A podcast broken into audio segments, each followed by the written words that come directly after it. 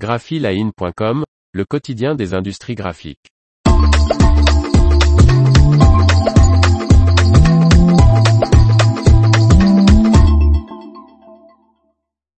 Cinq papiers emblématiques Arjowiggins repris par Antalis. Par Faustine Loison. Antalis travaille désormais à relancer la production de ses marques de papier. C'était l'un des scénarios les plus probables. Il est aujourd'hui acté, Antalis reprend une partie du portefeuille de son ancien fournisseur historique, le groupe papetier Arjowiggins Scotland, qui a été placé sous administration judiciaire en septembre dernier.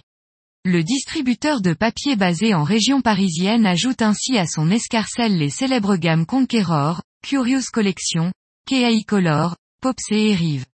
Le distributeur travaille actuellement sur le transfert de ces marques vers d'autres sites de production. Nous sommes heureux d'assurer la pérennité de ces marques emblématiques, a déclaré Xavier Jouvet, directeur papier du groupe Antalis. Nous avons aussi acquis la grande majorité des produits finis restants de ces marques. Ce stock supplémentaire, en plus du stock actuel que nous avons déjà dans nos entrepôts, devrait nous permettre de répondre à l'essentiel de la demande de nos clients dans les mois à venir jusqu'à la transition vers de nouveaux approvisionnements au premier trimestre 2023, assure-t-il. Antalis continuera la distribution de ses marques dans les pays où elles et les autres sociétés de sa maison mère, le japonais Kokuzai Pulp et Paper, ne sont pas présentes. Contrairement aux trois autres gammes, Conqueror et Popsé n'étaient pas de marques exclusivement distribuées par Antalis.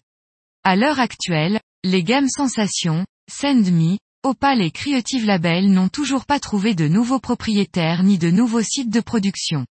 Rappelons que les administrateurs du cabinet Interpass Advisory en charge des filiales britanniques d'Arjowiggins depuis leur placement judiciaire le 22 septembre sont à la recherche de repreneurs pour les deux papeteries, l'usine écossaise de papier graphique et d'emballage de Stoneywood et l'usine anglaise de calque et papiers innovants de Chartum. Ils nous avaient indiqué début octobre que les investisseurs intéressés sont priés de les contacter, de toute urgence, quel que soit leur intérêt pour l'entreprise, ou une partie de celle-ci, et, ou des actifs spécifiques. L'information vous a plu, n'oubliez pas de laisser 5 étoiles sur votre logiciel de podcast.